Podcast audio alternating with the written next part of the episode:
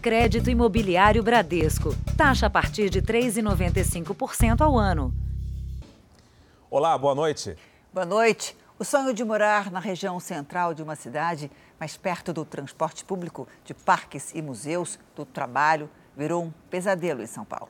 Quem procurava uma vida com mais facilidades tem de conviver com o tráfico de drogas, além de brigas e confusões frequentes na chamada Cracolândia. Da janela do apartamento, o que se vê é perturbador. A rua no centro de São Paulo é ocupada por dependentes de drogas. Mesmo dentro de casa, não há tranquilidade. Nós não temos paz. Todas as noites é problema com fogos. Quando não é com fogos, é com som muito alto. E quando chega à noite, a gente não consegue dormir, que isso vai até 6 horas da manhã. Com medo de ser assaltado, chegar de noite, a gente sempre sai da estação com medo. Imagens gravadas nesta semana mostram mais um tumulto na região. Quando equipes da prefeitura chegam para fazer a limpeza das ruas, encontram resistência. Moradores de rua incendiam colchões.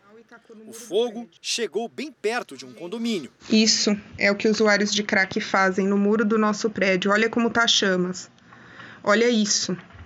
A situação só foi controlada quando a guarda municipal interveio com bombas de efeito moral. Na região está sendo construído o complexo Júlio Prestes, um conjunto de oito edifícios, numa parceria público-privada para revitalizar a região com moradias de baixo custo. Os primeiros prédios foram entregues em 2018, com a promessa da prefeitura de acabar com a Cracolândia. Era o que esperava esta mulher, que se mudou para cá em julho do ano passado. E aí tem a promessa de revitalização do centro. Então você acredita que aqui vai ficar um bairro bonito, onde a gente possa morar em segurança. E na verdade você não encontra isso. O muro do condomínio tem cerca de 4 metros. Mesmo assim, segundo os moradores, pessoas que ficam na rua já conseguiram subir e pularam para o lado de cá para tentar entrar no prédio. Tem ainda essa grade com arame em cima, mas isso também não deixa ninguém tranquilo. A preocupação é tão grande que os moradores do primeiro andar instalaram grades em todas as janelas e nas sacadas. O medo é de que os apartamentos sejam invadidos. Um problema de segurança e também uma crise de saúde pública. E enquanto a Cracolândia continua existindo, quem comprou um imóvel aqui vive sob tensão. A gente tem que viver trancado, sem poder abrir a janela. Se sai na sacada, eles ameaçam eles fazem sinal de arma, eles apontam armas e aí a gente é obrigado a entrar. A Prefeitura de São Paulo informou que atua na região para ajudar pessoas em situação de rua e dependentes químicos e que oferece acolhimento e assistência. Veja agora outros destaques do dia.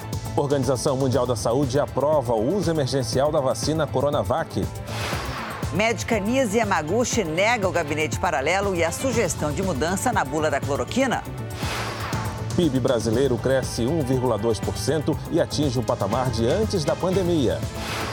Brasil confirma a Copa América e anuncia quatro sedes dos Jogos.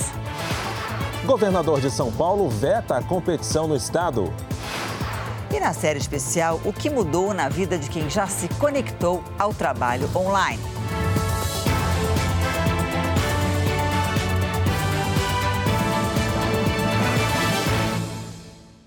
Oferecimento Bradesco. Experimente o futuro hoje.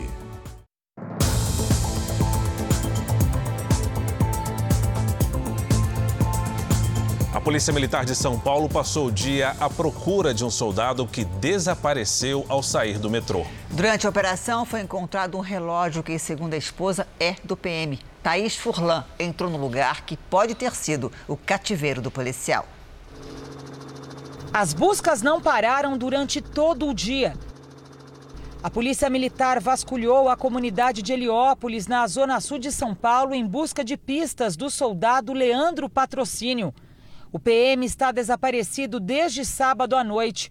Ele foi visto pela última vez numa estação de metrô e chegou a trocar mensagens com a esposa. Logo depois, ela recebeu uma outra mensagem que achou estranha, como se ele estivesse com alguém. Amor, pegaram o meu telefone aqui, mas agora já sou eu. botou umas carinhas de riso. Leandro também falou pelo aplicativo de celular com a irmã e disse que iria trabalhar no outro dia. O cartão de crédito do soldado foi usado pela última vez num bar na comunidade, numa compra de 12 reais. Leandro é carioca e trabalhava como policial militar rodoviário em São Bernardo do Campo, no ABC Paulista. A família no Rio de Janeiro está desesperada. Ele era uma pessoa querida em todos os lugares que ele ia. Os policiais militares conseguiram localizar esta casa desabitada bem no meio da comunidade. Segundo as investigações, este local serviu como cativeiro do soldado. Lá em cima há um banheiro. Os policiais encontraram um relógio dentro do vaso sanitário. A mulher de Leandro reconheceu o acessório que era usado por ele no dia do desaparecimento. No imóvel havia apenas um colchão e roupas espalhadas por todos os cômodos. A perícia encontrou vestígios de sangue nas paredes e no chão da casa e colheu amostras que vão ser confrontadas com o material genético do soldado. No fim do dia, denúncias levaram os policiais até esta área de mata, a 500 metros do cativeiro. Havia informações de que o soldado também teria passado por lá com os suspeitos. A irmã está confiante na volta dele para casa. A pessoa que tiver com o irmão, que solte ele. Que se, se quiser dinheiro, a gente envia dinheiro. Eu envio dinheiro, eu envio tudo.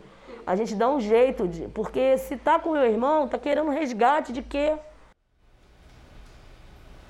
O vereador do Rio de Janeiro, doutor Jairinho, foi indiciado pela terceira vez. Agora por torturar uma criança de três anos. Débora Saraiva e o vereador Jairo de Souza, o doutor Jairinho, mantiveram um relacionamento por seis anos. Tempo marcado por agressões, segundo a polícia. Um dos episódios teria acontecido com o filho de Débora, na época com apenas três anos. Nessa foto de 2015, o menino aparece engessado depois de fraturar o fêmur. Ele foi socorrido nesse hospital após um suposto acidente. Segundo os primeiros depoimentos, o garoto teria caído do carro onde estava com Jairinho. Mas, para os investigadores, ele tentou se jogar do veículo por temer a presença do vereador. A hipótese foi reforçada depois que os agentes tiveram acesso aos relatórios feitos na unidade de saúde. No documento, a psicóloga diz que a criança chora e que não quer andar no carro de Jairinho. O laudo também afirma que o menino passou mal no veículo e, por isso, quis sair. O prontuário médico destaca ainda a presença de hematomas nas bochechas e assaduras na região glútea. Durante a investigação, memórias do menino vieram à tona. Ele lembrou ter sido sufocado com um saco na cabeça pelo vereador. A irmã também foi ouvida e confirmou as agressões. Esse já é o terceiro caso aberto contra o parlamentar. Jairinho segue preso preventivamente, acusado de torturar e matar o menino em Riborel.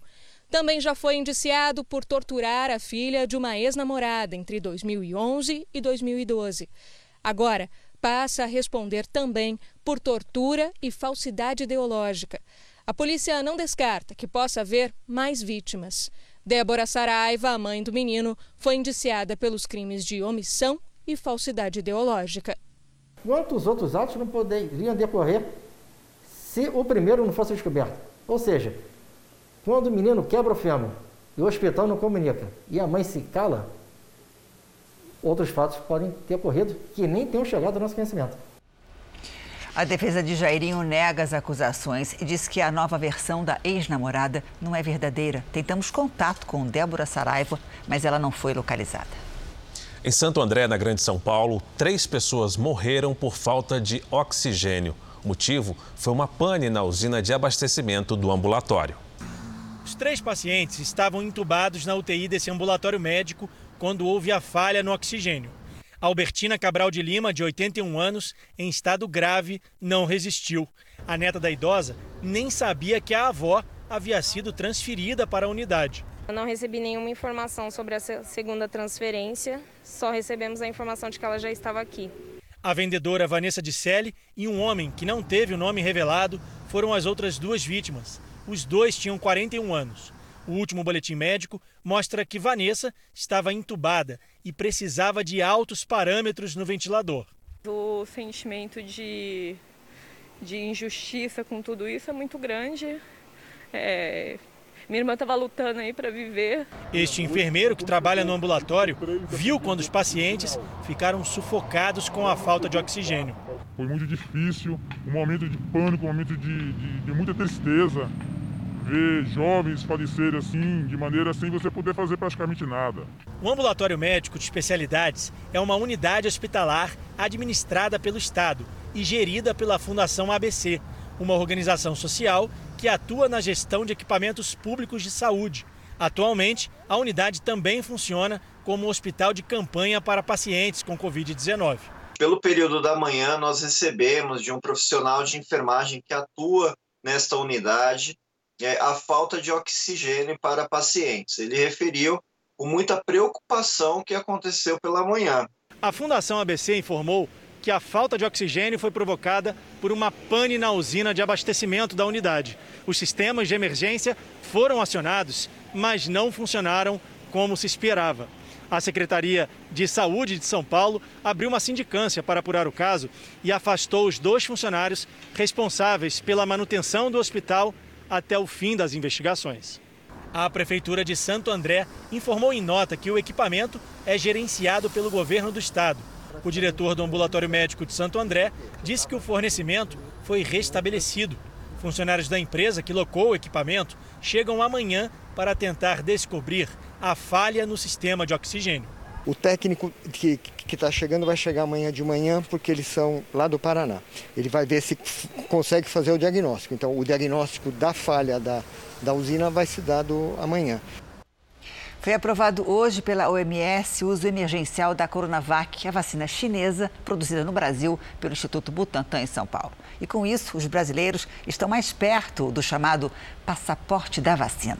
Coronavac segura, eficaz e com garantia de qualidade. Foi assim que Tedros Adhanom Ghebreyesus, diretor-geral da Organização Mundial da Saúde, se referiu à Coronavac. Ele se disse feliz com a aprovação principalmente pela facilidade de armazenamento em geladeiras comuns, o que facilita a distribuição do imunizante aos países mais pobres. A Coronavac é a sexta vacina a receber a aprovação de uso emergencial da Organização Mundial da Saúde. A autorização funciona como um selo internacional de qualidade para o imunizante, e com isso pode participar do consórcio COVAX Facility, um programa das Nações Unidas para países de baixa renda. No Brasil, a maior parte da distribuição das vacinas contra a Covid se divide entre a AstraZeneca Oxford, da Fiocruz, e a Coronavac do Butantan.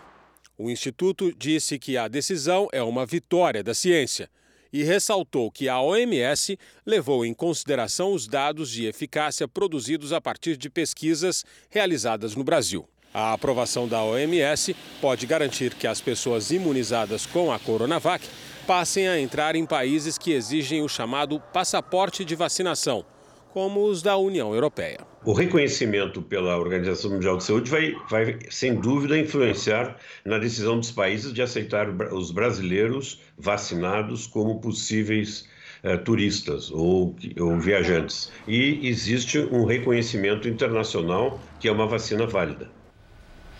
Mais de 20 mil trabalhadores portuários do estado de São Paulo começaram a ser vacinados contra o coronavírus. Em Santos, onde fica o maior porto do país, 3 mil profissionais já receberam a primeira dose.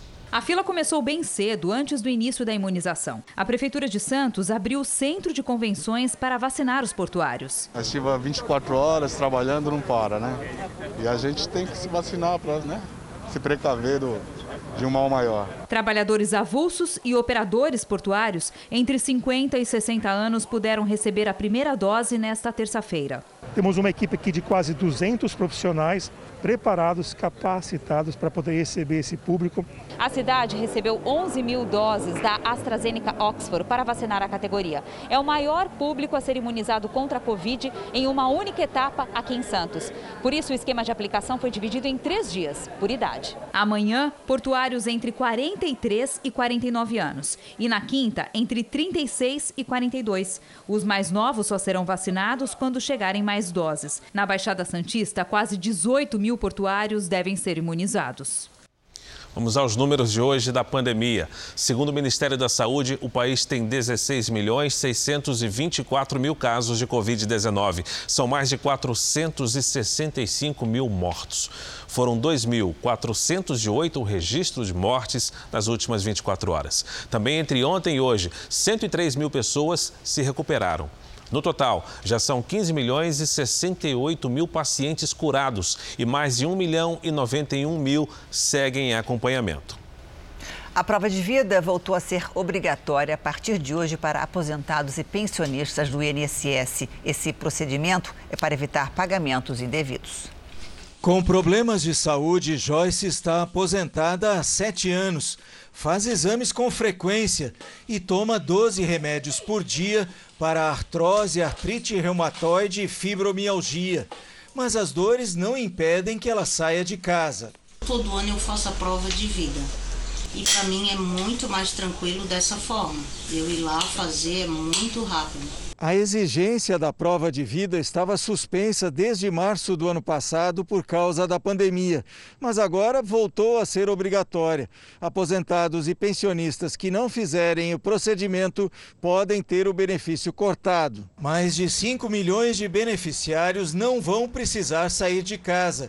Eles devem receber mensagens de texto ou e-mail com a convocação para fazer a prova de vida digital usando o aplicativo meugov.br. O procedimento também pode ser feito na agência bancária onde o segurado recebe o pagamento.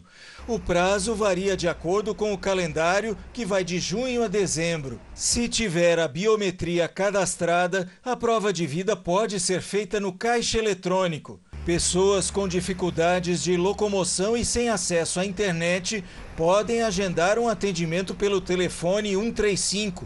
Nesse caso, um funcionário da Previdência vai até a casa do segurado. Segundo o INSS, dos mais de 35 milhões de beneficiários, 11 milhões ainda precisam fazer a prova de vida. Isso é justamente para que evitem fraudes que aconteceram anteriormente quando não tínhamos a prova de vida como, esse, como procedimento.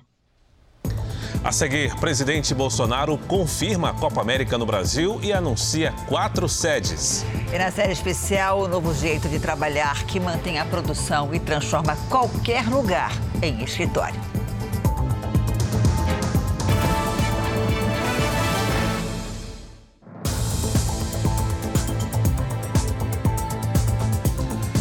Presidente Bolsonaro confirmou no fim da tarde que a Copa América vai ser no Brasil e anunciou quatro sedes dos Jogos. Também hoje, o presidente nomeou o ex-ministro da Saúde, Eduardo Pazuello, para um cargo no Palácio do Planalto. O primeiro compromisso do dia foi a assinatura do contrato de patrocínio da Caixa para esportes olímpicos e paralímpicos. No evento, o presidente Jair Bolsonaro falou sobre o sinal verde do governo para a realização da Copa América no país. Fui procurado pela CBF com a informação de que a Argentina não iria mais sediar a Copa América. E se o Brasil poderia sediá-la. A primeira resposta foi: a princípio, sim. Por que eu falo a princípio? Porque eu consulto meus ministros. E foi unânime. Deixou bem claro, foi unânime. Todos deram sinal positivo. O presidente rebateu as críticas de que o evento pode contribuir para o aumento do número de casos e mortes provocados pelo coronavírus. Quando eu dei o sinal verde, então, ouvindo meus ministros, houve uma quase que uma hecatombe no meio jornalístico. Que eu estaria importando uma nova cepa, etc, etc, etc, etc. Bem, será de que porque a Copa América, a transmissão não é da Globo, é da SBT? Será que é por causa disso? Parece que é. Então, deixo bem claro aqui: no que depender do governo federal, será realizada a Copa América no Brasil. As quatro sedes já anunciadas são Mato Grosso, Goiás, Distrito Federal e Rio de Janeiro. Foram intensas as conversas até a definição das quatro sedes. Até a noite de ontem havia apenas um estádio confirmado, daqui de Brasília. Muitos governadores se colocaram contra a realização do evento. Somente no meio da tarde foram escolhidas mais duas cidades, Goiânia e Cuiabá, onde inicialmente o prefeito era contra, mas depois mudou de posição. Todas essas negociações foram conduzidas pelo ministro da Casa Civil, Luiz Eduardo Ramos. Somente às 5 horas da tarde foi definida a realização da Copa América também na cidade do Rio de Janeiro. O governador Cláudio Castro era favorável, mas o prefeito Eduardo Paz precisou ser convencido a aceitar a final da Copa América na cidade. O estado de São Paulo não chegou a ser convidado. Membros do governo relatam ainda que jogadores da seleção foram pressionados a não entrar em campo. O pai do jogador Neymar foi quem deu informações sobre uma dessas ligações. Depois do anúncio das sedes, o governador de São Paulo, João Dória, afirmou por meio de nota que cientistas apontaram que, neste momento, a realização da Copa América no estado seria uma má sinalização no combate à pandemia. No fim da tarde, o presidente foi até o Ministério da Saúde, onde foi assinado o contrato de transferência de tecnologia da vacina AstraZeneca Oxford. A Fiocruz vai produzir no país o ingrediente farmacêutico ativo, a matéria-prima da vacina, que hoje é importada da China. E nesta terça-feira, o ex-ministro da Saúde, Eduardo Pazuello, foi nomeado para um cargo público. Pazuello vai atuar no Palácio do Planalto como secretário de Estudos Estratégicos. O presidente Jair Bolsonaro ainda recebeu o presidente do Partido Patriota. Adilson Barroso fez o convite formal para que Bolsonaro entre para a legenda, que recebeu ontem a filiação do senador Flávio Bolsonaro. O presidente da República ainda não definiu o destino partidário. Segue em negociação com três legendas. A China teve o primeiro caso no mundo de gripe aviária em humanos da cepa H10N3. Silvia Kikuchi tem os detalhes ao vivo de Tóquio. Oi, Silvia, bom dia aí para você. Oi, Janine, Fara. Um homem de 41 anos foi internado no leste do país com febre e outros sintomas há um mês. Mas só agora foi diagnosticado com a gripe aviária H10N3. Ele tem quadro de saúde estável. Segundo o comunicado da Comissão Nacional de Cuidados Sanitários, o risco de propagação é extremamente baixo. Não houve contágio entre pessoas próximas a ele e ainda não há detalhes de como teria se infectado. A última epidemia epidemia de gripe aviária na China foi entre 2016 e 2017. Foi uma cepa detectada pela primeira vez em humanos em 2013. Desde lá, foram mais de 1.500 casos e 600 mortes. Janine, Fara. Obrigada, Silvia. Veja a seguir: a operação da Polícia Federal contra o tráfico internacional de armas prende cinco pessoas em São Paulo e nos Estados Unidos. E na série especial, eles não se conhecem, não tomam cafezinho, mas trabalham na mesma empresa. A pandemia revolucionou o emprego.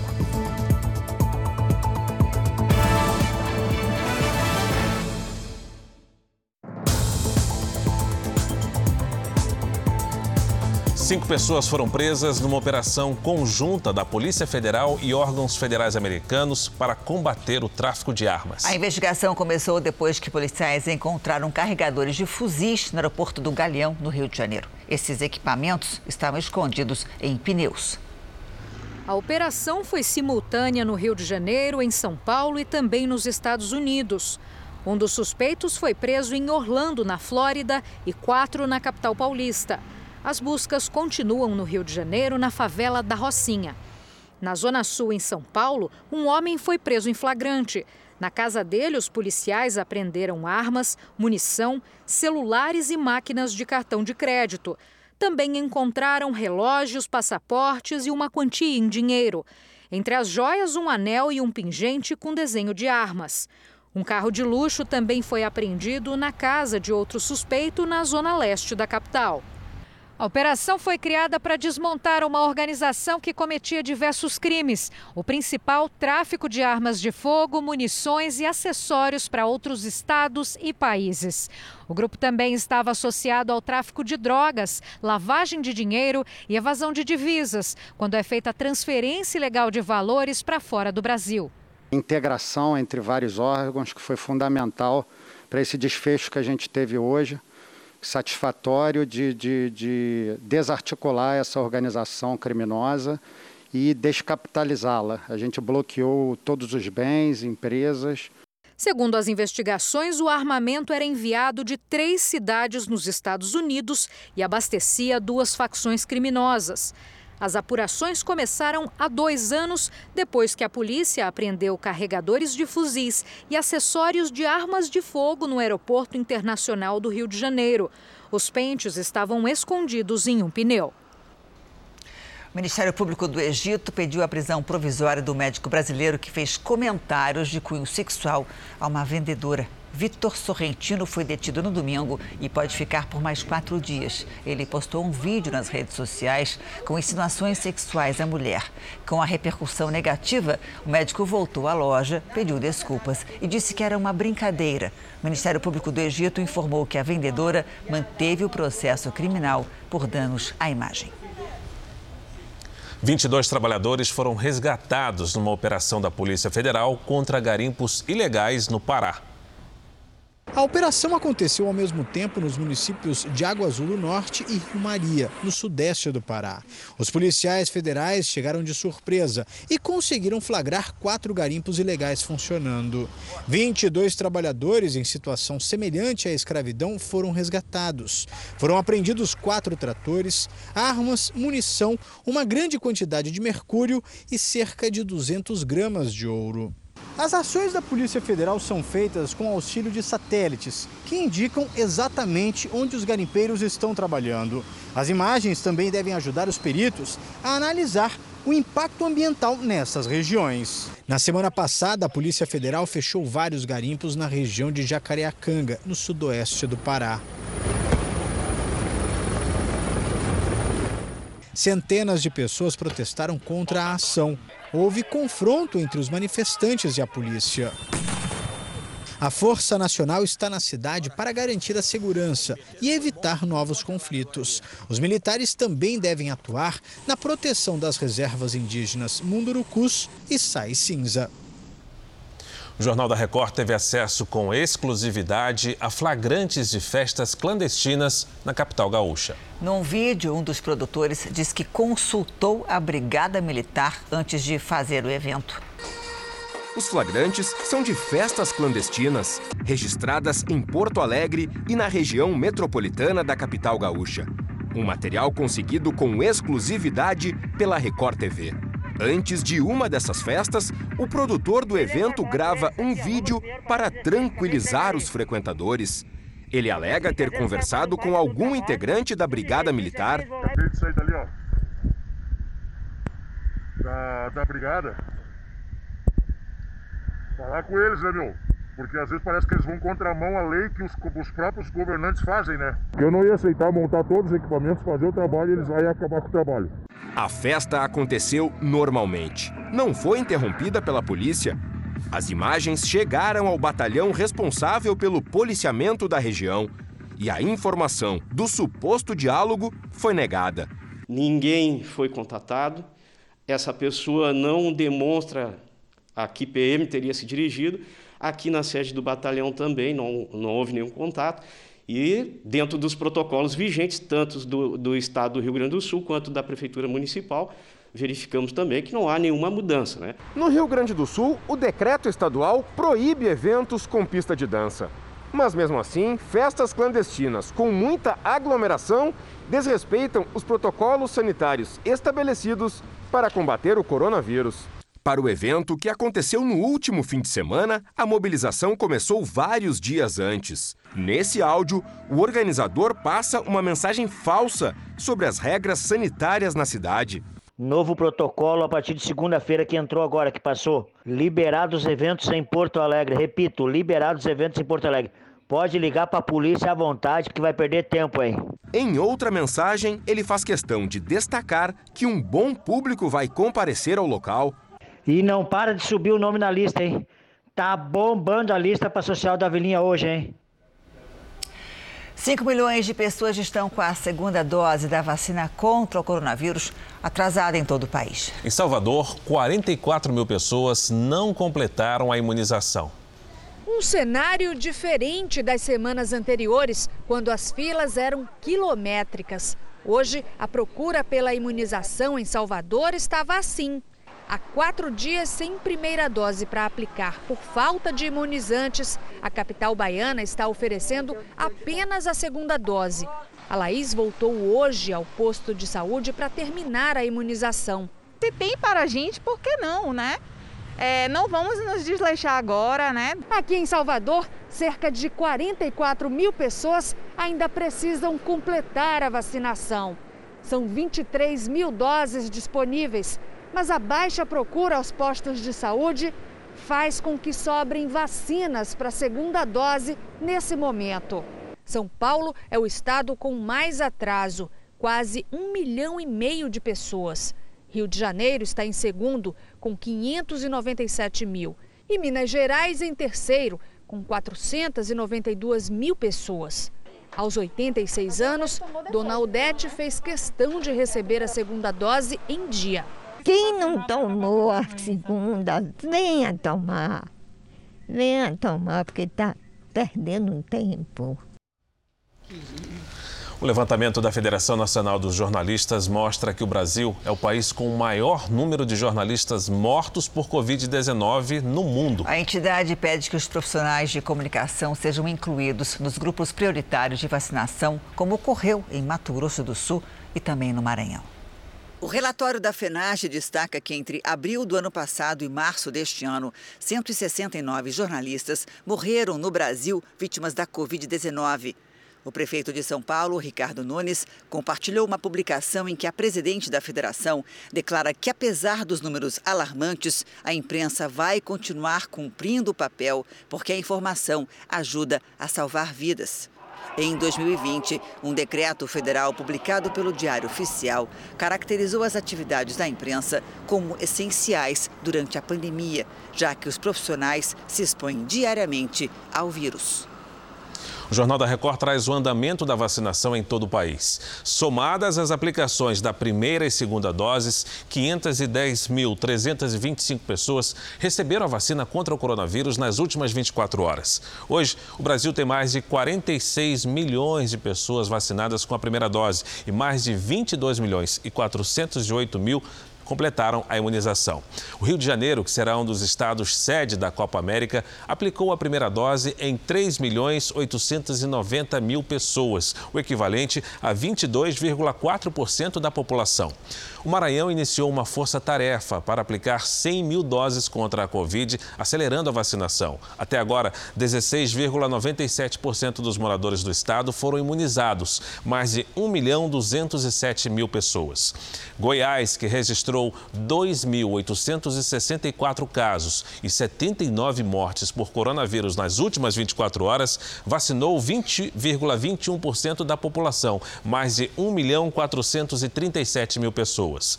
O Paraná, que fechou o mês de maio com 1.250 pessoas à espera de leito hospitalar para a Covid-19, já vacinou 2 milhões 360 mil pessoas, 20,5% da população. No portal r7.com, você pode acompanhar a situação de todos os estados no mapa interativo. A CPI da pandemia ouviu hoje a médica oncologista Nisi Yamaguchi.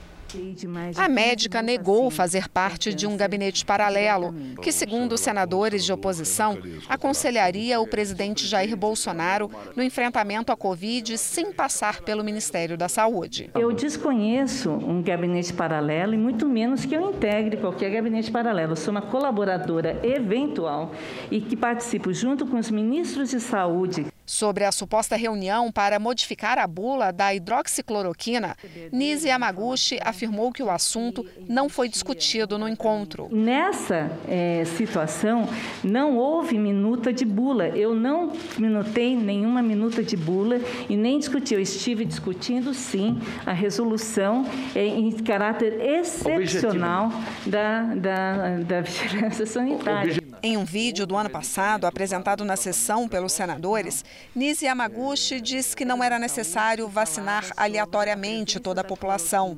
Questionada se ela mantinha sua posição, ela afirmou que sim, o que irritou o presidente da comissão, Omar Aziz. Senhora me desculpe, mas essa voz é, calma, convence as pessoas que estão nos vendo. Então, quem está nos vendo nesse momento, não acreditem nela, tem que vacinar. A vacina salva. Tratamento precoce não salva. A médica foi interrompida por inúmeras vezes, provocando a reação até de senadores de oposição ao governo federal. Ela não está tendo nenhum quadro. O senador Otto Alencar, que é médico, questionou o conhecimento técnico de Nise Yamaguchi. A senhora defina do ponto de vista orgânico da, do, do, do, do que é um protozoário e um vírus. Por favor, a senhora é médica formada. Os protozoários são organismos celulares e os vírus são organismos que têm conteúdo de DNA ou RNA. No não, caso do Covid. Não, não é bem assim, não. A senhora não é infectologista, é, é, é, se transformou de uma hora para outra, como muitos no Brasil se transformaram em infectologista, e não é assim. Os protozoários são organismos mono ou unicelulares. E, as, e os vírus são organismos que têm uma proteção proteica, capsídeo e internamente o ácido nucleico. Completamente diferente do que a senhora falou aí. A senhora não soube explicar o que é o vírus. Vírus não são nem considerados seres vivos. Portanto, uma medicação para protozoário não, nunca cabe, sempre nunca cabe para vírus. A senhora não sabe nada de infectologia. Nem estudou, doutora. A senhora foi aleatória mesmo, superficial. O Covid-19 é da família dos beta-coronavírus. Em vários momentos, Nise Yamaguchi defendeu o tratamento precoce. O que acontece é que essas medicações elas têm sido bastante eficientes em tratar pacientes precoces e não dá para misturar todos os casos em todos os níveis conforme tem sido colocado. O calendário da CPI foi modificado. Nesta quarta-feira, ao invés de ouvir quatro médicos especialistas, o presidente da comissão decidiu adiantar o depoimento de Luana Araújo, ex-secretária de enfrentamento à Covid do Ministério da Saúde, que ficou apenas 10 dias no cargo. Marcelo Queiroga, ministro da Saúde, deve ser ouvido na semana que vem e os governadores a partir do dia 16, começando por Wilson Witzel, ex-governador do Rio de Janeiro. A ministra do Supremo Tribunal Federal, Rosa Weber, que vai julgar o pedido dos governadores, determinou ao presidente da CPI, Omar Aziz, que ele apresente em cinco dias mais informações sobre as convocações. Rosa Weber também pediu que a Advocacia Geral da União e a Procuradoria Geral da República se manifestem a respeito. Preparem o bolso, porque a conta de luz já está mais cara. Com a falta de chuva nos reservatórios, a ANEL adotou a bandeira vermelha 2, é a tarifa mais alta. O consumidor terá um acréscimo de R$ 6,24 a cada 100 kWh consumidos, um aumento de 5,6% em relação ao mês passado. O PIB do Brasil teve alta no primeiro trimestre e voltou ao patamar de antes da pandemia. O principal destaque é o agronegócio. Diogo é gerente de uma fazenda de quase 3 mil hectares no interior de Goiás. E neste ano, eles tiveram motivos para comemorar. A safra da soja foi excepcional. Esse ano foi, foi muito bem, né? não, não teve perca com nada, né? graças a Deus deu tudo certo. Produziu uma média de 62 sacos por hectare, então foi uma produtividade até boa. No primeiro trimestre de 2021, a agropecuária cresceu 5,7%. A soja foi o grande destaque. A soja teve um crescimento de 11 milhões de toneladas de produção em relação à safra passada. Chegamos a um recorde novamente com 135 milhões de toneladas produzidas. O bom momento vivido pelo agronegócio mais uma vez alavancou toda a economia brasileira.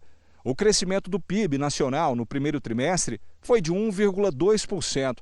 Com isso, a economia do país retomou os patamares de antes da pandemia. Foi o terceiro trimestre seguido de crescimento, mas a seca prolongada que atinge boa parte do país pode afetar o bom momento do agro. É, a de milho já está praticamente toda que comprometida, né?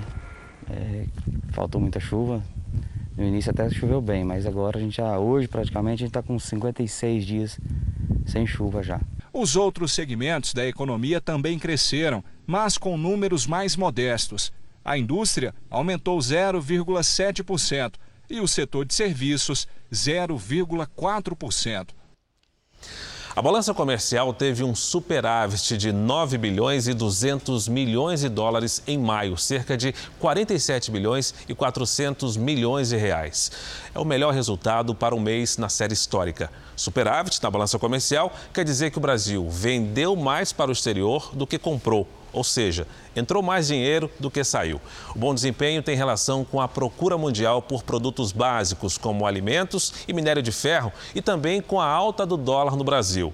No acumulado do ano, o superávit de 27,5 bilhões de dólares, ou quase 142 bilhões de reais. O Ministério Público pediu o arquivamento do processo contra o ex-prefeito do Rio, Marcelo Crivella, para a promotora. Não há provas de corrupção. Uma denúncia inconsistente e que no ano passado levou o ex-prefeito do Rio, Marcelo Crivella, à prisão há nove dias de encerrar o mandato. Agora, o Ministério Público Eleitoral se pronunciou e pediu o arquivamento de parte do processo que tem o ex-prefeito e outras 25 pessoas como réus. A promotora Patrícia Tavares entendeu que não existe nenhum elemento de prova que induza a conclusão da efetiva utilização desse dinheiro em campanha eleitoral ou que até mesmo justifique o aprofundamento das investigações nesse sentido. Para especialista em direito, o pedido de arquivamento do Ministério Público revela o caráter arbitrário da prisão de Marcelo Crivella, que no dia seguinte foi convertida em domiciliar até ser revogada em fevereiro deste ano. A gente não usar a palavra erro, no mínimo houve um ato precipitado por parte da Justiça Eleitoral. É, quando o Ministério Público reconhece que não há indícios mínimos da conexão de um crime com a eleição e o ex-prefeito é preso em função disso, uma coisa, infelizmente, escancara é, essa decisão precipitada anterior. O pedido de arquivamento agora segue para análise do juiz eleitoral, que pode aceitar ou não o requerimento do Ministério Público. Para os advogados de defesa, ao se manifestar pelo arquivamento, o Ministério Público Eleitoral confirma a decisão do Supremo Tribunal Federal de que as acusações contra Marcelo Crivella deveriam ser analisadas pela Justiça Eleitoral. O STF fixou a competência da Justiça Eleitoral. Ou seja, se o Ministério Público Eleitoral compreende que não há elementos suficientes para deflagração de uma ação penal e que não há justa causa, a defesa entende que toda a narrativa do, toda a narrativa do Ministério Público se exauriu. Ou seja, não há mais nada o que ser feito. Não tem nenhum indício capaz de sustentar uma acusação contra o prefeito. Isso é um absurdo. Vamos agora com a opinião de Augusto Nunes. O Ministério Público do Rio pediu nesta segunda-feira o arquivamento do inquérito sobre crimes eleitorais atribuídos ao ex-prefeito Marcelo Crivella. A promotora Patrícia Tavares concluiu que não há quaisquer indícios das supostas irregularidades que resultaram na prisão de Crivella poucos dias antes do fim do mandato. Para seu advogado, superou-se mais uma etapa da caminhada que se encerrará com a completa absolvição do alvo de sucessivas arbitrariedades. A precipitação de uma desembargadora foi potencializada por meios de comunicação sem compromisso com a ética. Eles ignoram que no noticiário jornalístico não existe a verdade de cada um. Existe só a verdade factual, que é o contrário da mentira. Fatos não morrem e sempre acabam prevalecendo, seja qual for o espaço que ocupem. A prisão espetaculosa de Crivella virou manchete. A notícia de que foi inocentado será escondida num canto de página ou ignorada, mas a verdade terá vencido mais uma vez. A capital do Amazonas está alagada. Hoje, o nível das águas do Rio Negro, que banha Manaus, ultrapassou em um centímetro a marca de 2012 e bateu um recorde. O Rio Negro chegou a 29 metros e 98 centímetros nesta terça-feira. É a maior cheia da história desde o início dos registros em 1902. Aqui em Manaus, 15 bairros estão alagados. Cerca de 24 mil famílias foram impactadas pela enchente e 4 mil estão desalojadas. De acordo com a prefeitura, por causa dessa situação, deve aumentar o número de pessoas que vão receber auxílio financeiro. Na região central, a mais afetada, as ruas estão tomadas pelas águas e o comércio foi prejudicado pela cheia. Além da capital, 48 cidades do Amazonas já estão em situação de emergência. 58 dos 62 municípios registram prejuízos e mais de 450 mil pessoas em todo o estado são afetadas pela subida dos rios Negro e Solimões. A Defesa Civil informou que as cidades estão recebendo ajuda humanitária e regiões de difícil acesso continuam sendo monitoradas. O município já está atuando em construção de ponte, em construção de maromba, em material de ajuda humanitária para essas populações locais de seus municípios.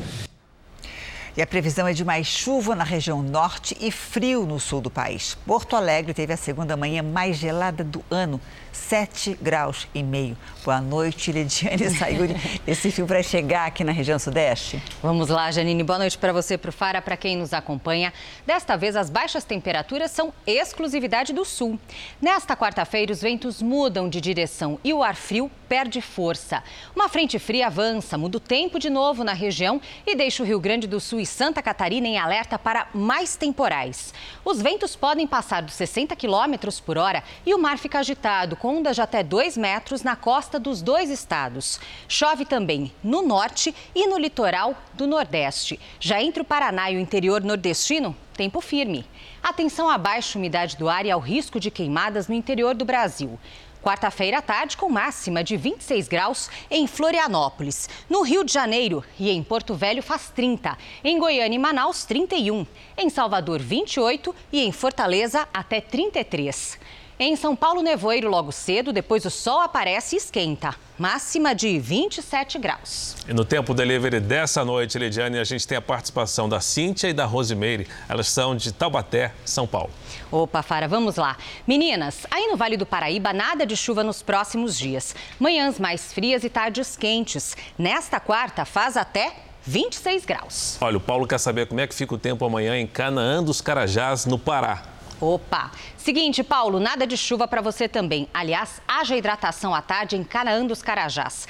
Calorão de 34 graus nos próximos dias. Para participar do Tempo Delivery, envie sua mensagem pelas redes sociais com a hashtag Você no JR. Boa noite, gente. Obrigada, Lidiane. Obrigado, Lidy. O governo formalizou o afastamento de sete pessoas ligadas ao Ministério do Meio Ambiente que teriam atuado para defender o interesse de madeireiras. O ministro Ricardo Salles continua no cargo. A Procuradoria-Geral da República pediu ao Supremo Tribunal Federal a abertura de um inquérito para investigá-lo. O pedido ocorre depois de uma notícia-crime apresentada pela Polícia Federal com a denúncia de que o ministro Ricardo Salles teria tentado dificultar a fiscalização ambiental e atrapalhar a investigação de uma apreensão de madeira ilegal. Caberá à ministra Carmen Lúcia, relatora do caso no STF, autorizar a investigação. O ministro do Meio Ambiente pediu para ser ouvido e garantiu que vai esclarecer os fatos. Na Islândia, um drone foi engolido por um vulcão em erupção. O equipamento de um produtor de conteúdo audiovisual sobrevoava o vulcão, que fica a 60 quilômetros da capital do país. A explosão de lava atingiu o aparelho, mas foi possível recuperar esse vídeo impressionante que foi captado em alta resolução. Nos Estados Unidos, uma adolescente se arriscou para salvar os cães de um ataque de urso.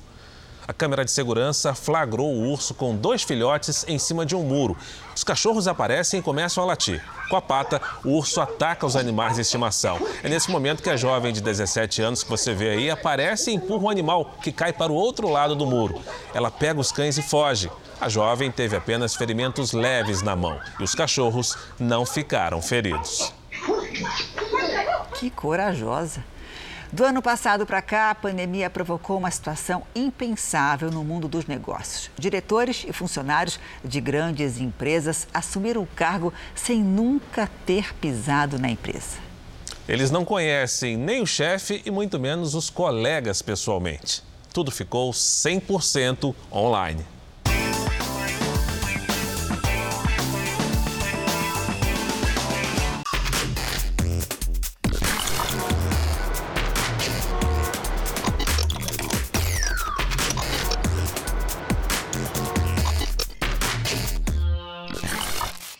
Pandemia, esse olho no olho, o contato mais próximo viraram coisas do passado. Aprendemos a manter a distância e nos acostumamos a ver os espaços urbanos assim, mais vazios. Apertos de mão e abraços, então, estão quase fora de moda. O novo jeito de nos relacionarmos mudou completamente o nosso cotidiano. Nos obrigou a descobrir novas formas de lazer, de conviver e também de trabalhar. O que eu faria antes era vou sair de casa para ir para o escritório. Agora eu vou pro escritório, mas que eu faço isso aqui, ó. É no escritório montado no closet de casa que o Cleiton trabalha. Eu não costumava trabalhar muito remoto, então para eu conseguir ter uma rotina de saber que eu estou iniciando um trabalho, eu estou terminando um trabalho, eu me preocupei em seguir a mesma rotina que eu tinha anteriormente de acordar, me preparar para tomar um banho, botar uma roupa para trabalhar e não trabalhar com um pijama que eu estou dormindo. Sigo a rotina de ler as notícias antes de iniciar o trabalho. E quando eu inicio o trabalho, que era quando eu saía para ir para o escritório, eu entro aqui no escritório daqui de casa para poder trabalhar. Há oito anos, trabalhando em uma empresa de tecnologia no Rio de Janeiro, ele foi obrigado a se reinventar. Eu sinto falta muito da troca, da troca humana de, cara, bora tomar um café? Essa troca, é, além de uma tela, faz uma falta bem grande.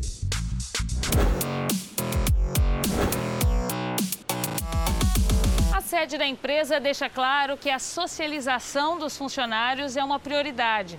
Essa área externa, por exemplo, era muito usada para fazer confraternizações depois e até durante o horário do expediente. Aqui dentro também não faltam espaços de convivência. Tem mesa de sinuca, outros tipos de jogos, instrumentos musicais. A nova sede moderna tinha sido inaugurada há pouco mais de um ano, quando a pandemia começou.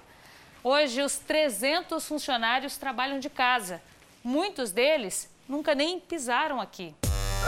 O Daniel, por exemplo, assumiu o comando de uma equipe de 50 pessoas. A maioria ele só conhece por vídeo. É, eu estava no escritório quando a gente decidiu fechar no, em março, né? E aí, desde então, a gente ficou remoto. A gente é, é, vem tentando né, é, é, aproximar de várias formas. A gente faz happy hours aqui, e aí é proibido falar de trabalho. Né? A gente chegou até a fazer no ano passado um campeonato de jogos virtuais, né? foi bem legal também para ajudar no, na interação com as pessoas. Essas ideias são pensadas principalmente para gente como Alisson, que começou a trabalhar quando o escritório já tinha fechado. O processo seletivo também foi toda a distância. 100% remoto. Todas as reuniões, a gente teve algumas por ligação telefônica, a maior parte por conferência é, de vídeo, realmente, todas 100% online. Eu não conheço o escritório da empresa, nem eles conhecem meu convívio. Sem endereço certo, qualquer lugar pode virar escritório. Estou aqui em Porto Alegre, fora da minha sede, mais um dia de trabalho. Já chequei a conexão aqui no, na casa, vi que tem uma internet boa, mas precisando eu me conecto no 4G, tenho duas redes 4G para complementar. Hoje a equipe ela praticamente tem gente de Goiás, tem gente do Rio Grande do Sul, gente da Paraíba, gente do Rio de Janeiro, que é onde é a maior força. Essas pessoas não conhecem o espaço físico, não conhecem as pessoas é, pessoalmente, tendo outras interações além do, da relação de trabalho, mas eu não sinto diferenciação nenhuma por isso. É, é como se eu as conhecessem. Hoje no Brasil, cerca de 7 milhões e 300 mil pessoas trabalham de forma remota.